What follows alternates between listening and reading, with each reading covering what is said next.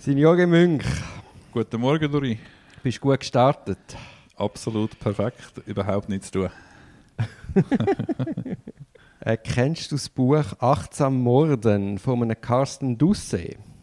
Ja, jetzt, was du sagst, ich habe gerade mal eine Rezension gelesen, aber ich kenne es nicht, also nicht gelesen. Ist das irgendwie Also ich mit dem Jakobsweg oder was? das ist glaube ich dann der Band 2. Auf jeden Fall, der Marco hat mir das Buch letztes Wochenende geschenkt, letzten Freitag. Am Samstagabend habe ich es aufgeschlagen und am Sonntagabend bin ich fertig gewesen. Will?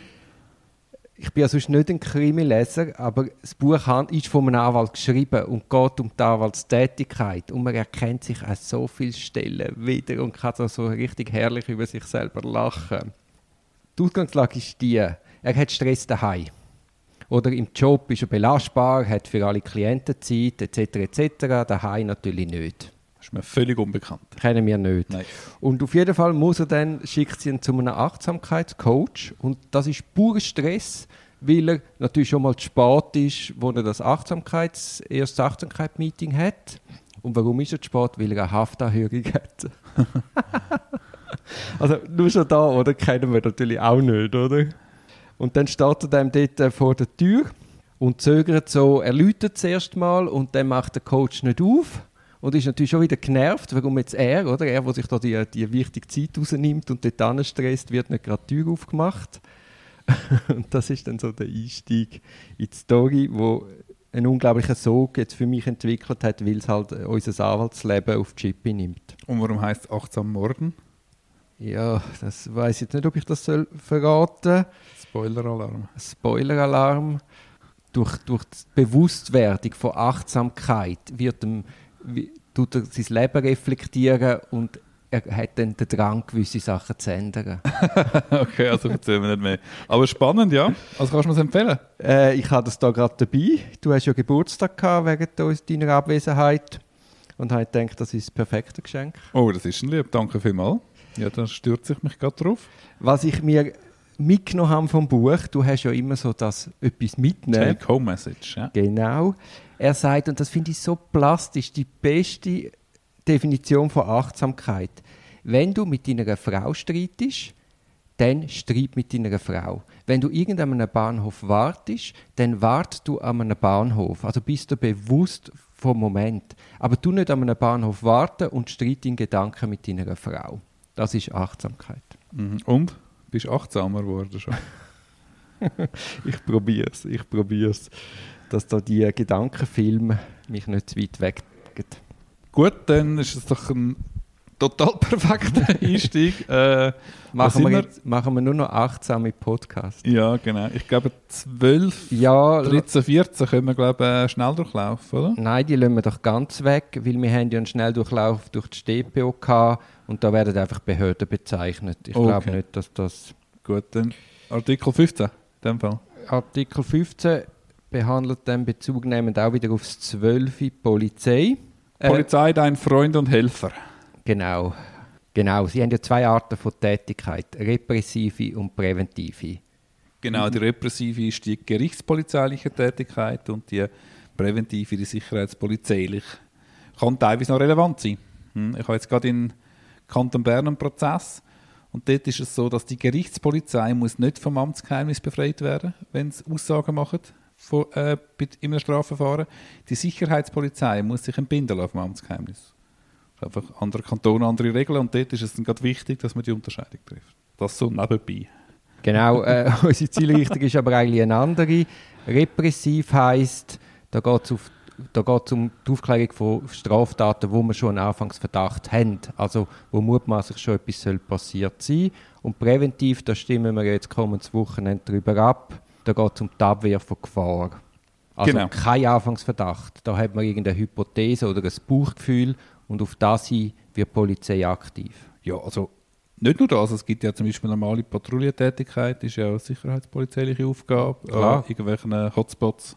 Eben, aber auch Genau. Hotspots. Also da hat man Hotspots, die ja. Hypothese. Also gut, hast recht, da gibt er recht. Aber dass die sicherheitspolizeiliche Tätigkeit wird ja, läuft jetzt schon mit, der ganzen, mit dem Gefährdungsmanagement, oder wie sie das nennen, oder da, zum Gefährder können schon frühzeitig erkennen, mit diesen Ansprechen. Keimakten, die wir haben und so, das ist ja dort ein bisschen eine Blackbox, was dort genau läuft, genau. Genau, und jetzt haben wir ja dann am Wochenende allenfalls noch mehr Möglichkeiten auf dieser Seite.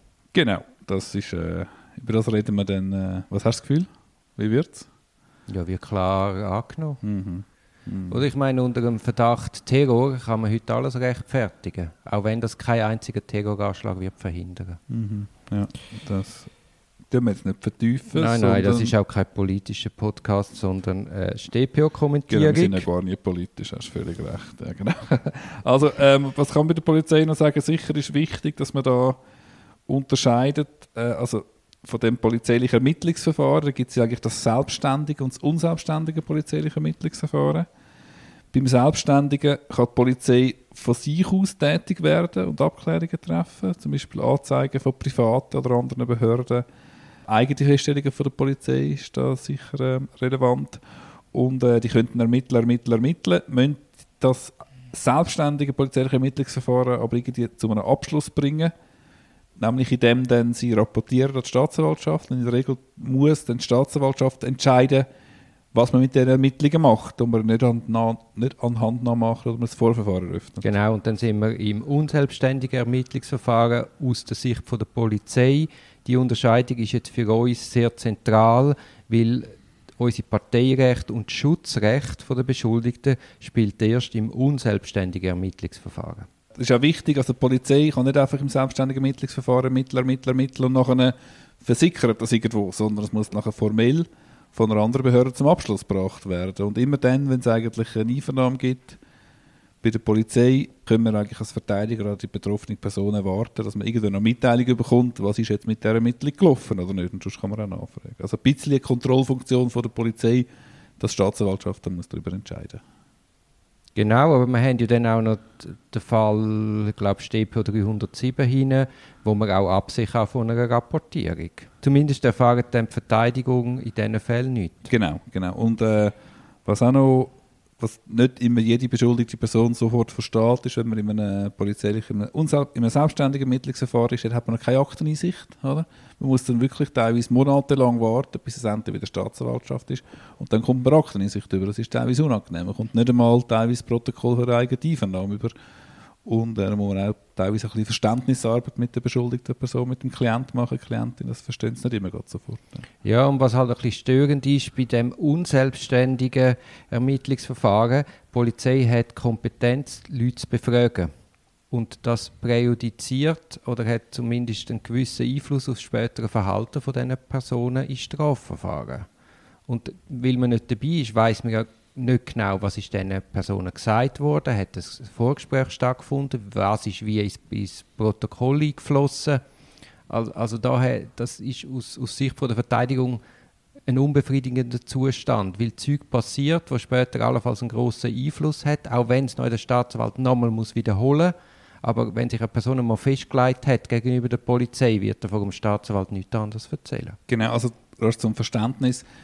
Im selbstständigen polize- polizeilichen Ermittlungsverfahren müssen eben die Teilnahmerechte nicht gewährt werden. Man kann einfach bei der Einvernahme vom eigenen Klienten dabei sein. Und was macht die Staatsanwaltschaft, wenn sie eine parteiöffentliche Befragung machen? Das ist immer die erste Frage. Kennst du sie noch? Ja, kennen Sie noch? Haben Sie bei der Polizei die, Die Wahrheit, Wahrheit gesagt? gesagt? Können Sie darauf verweisen? Und dann zementiert man schon mal, oder? Dann hat man eigentlich fast keinen Ausweg mehr. Also, meine, wer... Ja, und man sagt ja dann auch unter Strafandrohung aus. Zumindest Ja, bei der Staatsanwaltschaft. Also wird ja niemand da kommen und sagen, ja, aber bei der Polizei habe ich gelogen. Habe ich noch nie erlebt. Obwohl er das könnte locker sagen. Er oder? könnte sagen. könnte eigentlich sagen, aber ähm, das habe ich auch noch nie erlebt. Ja. Das ist wirklich ein grosses Problem. Darum haben wir... Und wir haben halt auch noch das Problem von der Suggestionen. Also allein wie der, wie der Polizist fragt, allein was er für eine Mimik macht. Und dann gibt es halt auch sehr viele Leute, die es der Polizei recht machen gerade wenn du Zeuge bist. Fühlten Sie sich in Angst und Schrecken versetzt? Das ist lustig, wie der Begriff unglaublich viele Leute, die befragt werden, sind in Angst und Schrecken versetzt Mhm. worden. Das ist halt dann das Problem von der Protokollierung, wo man halt nicht Wortprotokoll macht. Und es läuft ja auch kein Mhm. Tonband mit, wo man könnte überprüfen sondern das ist dann die Übersetzung vom Polizist aus der Aussage von der beschuldigten Person, äh, von der geschädigten Person, oder es ist einfach eine Übernahme vom Vorhalt. Ja, ja, und sie dann teilweise einfach den Tatbestand abfragen bei der Gefährdung vom Leben. Oder? Ähm, so, wenn wenn äh, der Vorwurf vom Würgen ist, fragen sie die ganzen Fragen mit Atemnot, Ohnmacht, äh, Urinabgang und so. Und das ist wirklich so ein Checklistenmäßig und das kann es natürlich massiv verfälschen. Oder, oder auch gerade eine beschuldigte Person, die in der ersten Einvernahme ohne Anwalt befragt wird, wo man denkt, ja, was denken Sie, was kann so ein Fußschlag bewirken? Kann das, aber das kann doch auch lebensbedrohliche Zustand heute. Und man muss ja sagen, es nützt dann eben nichts, wenn dann bei der, beim Staatsanwalt ordnungsgemäß das erste Mal offen abgefragt wird, weil ja bereits geschlossen bei der Polizei gefragt worden ist. Also ist es dann spät. Genau, also als beschuldigte Person beziehungsweise wir als Verteidigerinnen und Verteidiger haben ein grosses Interesse, dass es so schnell wie möglich aus dem selbstständigen polizeilichen Ermittlungsverfahren rauskommt, ins Vorverfahren, weil wir dort volle Parteirecht haben. Und wir haben da sehr oft eben den Anspruch dazu, dass es dann ins Vorverfahren kommt und dort hat man eben nur das unselbstständige polizeiliche Ermittlungsverfahren. Ich weiß, ich wiederhole mich, aber dort hat man dann Verfahrensrecht, wobei das ja auch nicht ganz so ist. Oder? Ich möchte schnell auf die Rechtsprechung vom Obergericht hinweisen wo sagt, die Polizei darf jemanden ansprechen, um zu schauen, ob der etwas zum Sachverhalt sagen kann. Entschuldigung, und, äh, Unterbrechung. Im Vorverfahren darf die Polizei dann nochmal, hä? Wir sind dann im, im äh, das ist wichtig zu unterscheiden. Die Polizei darf immer ansprechen, aber im Vorverfahren hat sie bestimmte Regeln. Genau, also sie darf ja, ansprechen, sagen, ja. wenn sie dann aber wenn dann aber die Person, wenn während der Befragung klar wird, dass die Person etwas zur Sache kann sagen, müsste sie eigentlich abbrechen und dann ordnungsgemäß vorladen mit Unterquerung von der Parteirecht. Genau. Zum, Hast du zum Verständnis für Zuhörerinnen und Zuhörer, das ist immer dann der Fall, wenn nach eröffneter Untersuchung die Staatsanwältin oder der Staatsanwalt einen Ermittlungsauftrag an die Polizei zurückgibt. Dann spielen genau die Spielregeln.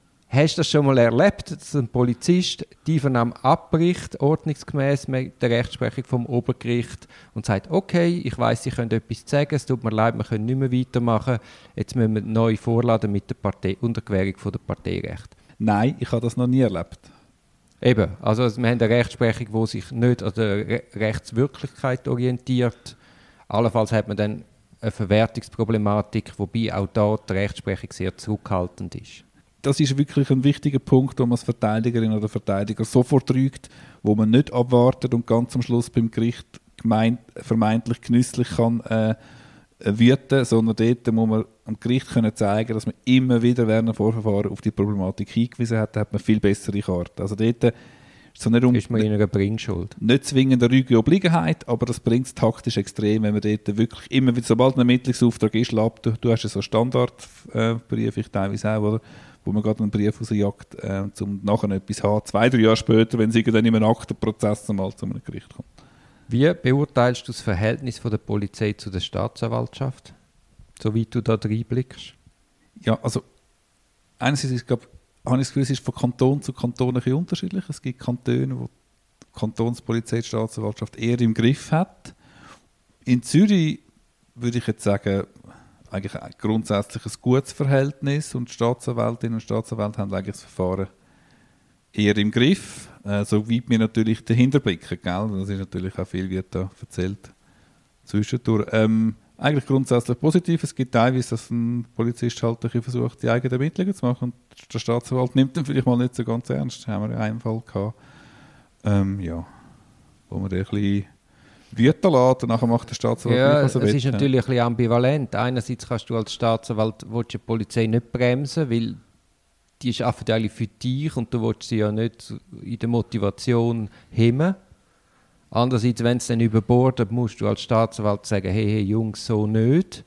Und zum Teil führt dann das einmal ein bisschen zu abstrusen Ergebnissen. Weißt du noch den Fall, wo, wo unser Klient unsere Klienten je sind direkt vom, also es ist ein delegiert, also die Staatsanwalt delegiert Einvernahme einen Sachbearbeiter, einen Polizist und der spricht dann unsere Klienten direkt an, obwohl sie Verteidiger haben, lädt sie vor und macht Befragungen zur Person, ohne dass der Anwalt darüber informiert worden wäre und Gelegenheit eröffnet wird, zum dabei zu sein. Und ich meine, es ist ganz klar, die Einvernahmen sind für den Kübel produziert. Aber ich meine, wenn ein Polizist so einen Bock macht, wo mir absolut unverständlich ist, und der Auftrag kommt noch von der Staatsanwaltschaft eins, also man nimmt da nicht irgendeinen Anfänger, um das zu machen, dann wäre eigentlich schon zu erwarten, dass, dass man da entsprechend auch vehement interveniert. Ja, ja, aber du hast gesagt, oder ja, ja, nehmen Sie es nicht so tragisch. Ja, es ist ja nicht verwertbar, was regen Sie sich auf? Genau, ja. Abschlussfrage. Wenn du könntest Wählen, zu der Polizei oder zu der Staatsanwaltschaft? Wo würdest du lieber arbeiten? Musst neu formulieren, wenn ich müsste wählen, zur Polizei oder zur Du Staatsanwaltschaft. darfst wählen. Ja, spontan. Es hat vermutlich beides dafür. Bei der Polizei, das, das kann ich jetzt das zurückhaltend formulieren. Bei der Polizei ha- ha- kann man vielleicht noch ein bisschen kreativer sein, oder? Weil einfach viel nicht rauskommt, oder? Man kann einfach noch ein bisschen verschiedene Ermittlungsansätze, man kann, ist ein bisschen weniger bunt ins Korsett von der StPO, wenn ich es so, so sagen darf. Also man kann auch... ja, und äh, das treibt einem halt als Fieber, oder? Du Ja. hast etwas, du machst Ja, ja. ein HD, du, du gehst bisschen taktisch, vorwärts. strategisch, hast Lagebesprechungen. Das stelle ich mir jetzt ein bisschen spannender vor. Bei der Staatsanwaltschaft Hast du für den Gesamtblick ja, hast du einen Gesamtblick, dann hast du natürlich auch gewisse Möglichkeiten mit der Zwangsmaßnahme, hast grosse Verantwortung, aber hast sicher auch Möglichkeiten. Meine Erfahrung, weil wie geht es dir? Meine Erfahrung ist, Staatsanwältinnen und Staatsanwälte, die mal als Verteidiger geschafft haben, sind eigentlich die mühsameren. Oder wie, hast du das? Aber sie sind nicht die mühsameren, weil sie rechtsstaatlich einen höheren Standard haben. Nein, erstaunlicherweise nicht, sondern ähm, sie reagieren allergischer auf Verteidigerarbeit und äh, geben eher um oder nehmen es vielleicht persönlich oder so. Also, oder Aber so absolut, ich weiß, du hast irgendein, zwei Namen im Kopf, aber äh, es gibt auch andere. Also, okay, okay, ja, ich habe vielleicht bin wirklich ein bisschen vielleicht belastet durch die zwei Namen, oder jetzt gerade an die du vermutlich auch denkst. Ja. Ja, aber ich, nein, ich mache die Erfahrung nicht, nicht prinzipiell. Und was wärst denn du lieber? Polizist oder Staatsanwalt? Also ich habe ja einmal ein längeres Praktikum gemacht auf der Staatsanwaltschaft vor etwa 25 Jahren. Mir hat es dort sehr gut gefallen, Gregi. ich gestehe. Ich habe dann auch immer gedacht, ich werde mal Staatsanwalt, aber weil, weil es dann das Leben so spielt. Und ich glaube, was du vorher sagst, ich meine, wenn du auf Brandtour bist als Staatsanwalt, hast du unmittelbar unglaublich viele Möglichkeiten, den Fall in die richtige Bahn zu lenken. Also vielleicht ist das illusorisch, aber ich würde als Staatsanwalt versuchen, von Anfang an den Aufwand, den grossen Aufwand, gerade am Anfang machen, in der Hoffnung, dass dann hinten raus der Fall schnell gelöst ist. Mhm. Gut, aber das ist ein spannendes Thema, das können wir vielleicht im nächsten Podcast machen, wenn wir zur Staatsanwaltschaft kommen. Was denkst du, bei einer Polizistin, bei einem Polizist, gibt es den Unterschied, ob ein Fall, ob der Staat einen Fall sozusagen gönnt, obwohl gönnen ist natürlich falsch, äh, ob der Staat einen Fall kann ins Trockene bringen oder ob es wirklich so richtig verbockt und wegen der Arbeit von der Polizei der Fallschiffbruch erleidet. Ich glaube, bei uns schon ein bisschen weniger, oder? Mit dem Grundsatz dieser materiellen Wahrheit. Du kannst vieles heilen, was die Polizei sich macht, bei anderen Prozessordnungen, anderen Prozesslandschaften kann ein, ein Fehler von der Polizei alles verbocken oder? und alles vergiften. Ich verstehe schon nicht, warum man da nicht strenger ist, weil die Polizei hat so viel Macht und so viele Möglichkeiten und das hat immanente Auswirkungen auf den weiteren Verlauf. Und ich bin überzeugt, wenn man da formstrenger wäre, dann wäre auch die Arbeit entsprechend. Also gerade der Fall, den ich vorher erzählt habe, wo man Teilnahmerecht nicht gewährt oder nicht einmal Einvernahme macht ohne Anwalt. Ich meine, wenn dann klar ist, der Zeug ist komplett verbrennt, dann würde das einfach gar nicht passieren. Und wir erleben ja immer wieder, dass Einvernahmen stattfinden, wo jetzt eben dann schon präjudizieren, was nachher läuft und was die Person nachher aussagt, wo man dann eben, ah, regen sie sich nicht auf, wir wiederholen es. Aber mit einem bloßen Wiederholen ist es eben nicht da. Ja, sehe ich gleich. Sind wir ein bisschen weit abgedriftet, aber insgesamt äh, Das ist, also ich finde Polizei einen super spannenden Job. Und es ist einfach immanent wichtig, dass die ein hohes rechtsstaatliches Bewusstsein haben. mhm. Und da sehen wir ja auch bei, je nach Polizist unglaubliche Unterschiede. Ja, das ist wirklich teilweise Licht und Schatten. Also teilweise hat man hervorragende Polizistinnen und Polizisten und äh, teilweise freut man sich auch, ob sie ihren Job wirklich gern machen oder ob es einfach ein Abarbeiten ist, gerade wenn es ein bisschen um ja, so ein bisschen um stereotypische Arbeit, Arbeiten geht, so die spezialisierten Büros oder so, die immer mit der gleichen Thematik zu tun haben, dann merkst du teilweise schon eine wahnsinnige Abstumpfung und auch gewisse Vorurteile, die Ja, und du musst auch au- aufpassen, dass dein Menschenbild nicht einfach nur ein schlechtes ist. Oder sie haben immer quasi negativ, sagen wir Drogen, Drogen, Drogen, Drogen. Und das ist eine Sisyphus-Arbeit und du kommst ja nicht wirklich an die Hintermänner ran. Und dass dann nicht dein ganze Weltbild und du nur noch in jedem Dunkelhäutigen einen Dealer siehst. Also wenn das so ist, dann, musst, dann bist du am falschen Ort. Dann musst du eine Pause machen, Ja. wie wir jetzt gemacht haben. Also, Das stimmt, das stimmt, aber das gilt ja natürlich eigentlich auch für Verteidigerinnen und Ja, Verteidiger. logisch, Oder? ja, Das, logisch. das ist überall so. Wir, wir haben einfach eine Seite, die wir kennen, oder? Und vielleicht tun wir die auch ein bisschen, möglicherweise ab und zu. Nein, ich finde auch wichtig, Ja. auch im Umgang Schönreden, mit dem oder? Klient. Du darfst nicht in Stereotypen verfallen. Du darfst nicht denken, oh, wieder ein Drogendealer aus XY. Mhm. Nein, es ist immer ein Einzelschicksal dahinter. Der hat eine eigene Geschichte, warum er jetzt das allenfalls macht. Und Gut, allenfalls ist er auch unschuldig. Also man muss immer Fallen aufeinander gehen. Mhm, gut, man kann sich auch fragen, ob man immer zu fest auf Verständnis, also jetzt rein intern, das muss man nicht austragen, äh, auf Verständnis geht, ah, es ist sowieso immer vielschichtig oder niemand ist schuld, niemand ist böse und so. Wobei aber das eigentlich wirklich Arbeit- stimmt. Ich kann glaube jetzt Meine Arbeit mit den Klienten ist nie, oh du Arme, sondern intern redet man ja auch, sollte man ja in meine, im, nach meinem Dafürhalt auch Klartext reden. Also nochmal, jetzt gehen wir noch völlig weg von dem Podcast, aber es interessiert mich jetzt. Wie lange schaffst du jetzt schon als Verteidiger, Strafverteidiger? 17 Jahre. Ich 13. Wie viel Mal ist dir bei den Klienten schon wirklich das Böse begegnet? Du musst sagen, okay, also vielschichtig, biografische Umstände, das lässt sich jetzt nicht mehr erklären. Ist das schon begegnet? Also so wirklich böse, empathielose Menschen. Mir zweimal. Zweimal. Genau, zweimal. Wo ich wirklich muss sagen, okay, da kannst du jetzt auch mit viel Fantasie nicht mehr erklären, Ja, es das ist- ist. es Aber das heisst, Entschuldigung, es ist nicht einmal zweimal von vielleicht 200 Mal oder von 500 Mal. Nein, von 1000 Mal. Oder von 1000 Mal. Es, nein, aber es ist ja etwas anderes. Es ist ja nicht unbedingt vielleicht der Fall, sondern du merkst im Umgang mit dem Mensch, der ist jetzt einfach knallhart, gefühlslos Mhm. und Das ist der Psychopath, aber das begegnet einem wirklich sehr selten. Und das muss man sich auch bewusst sein.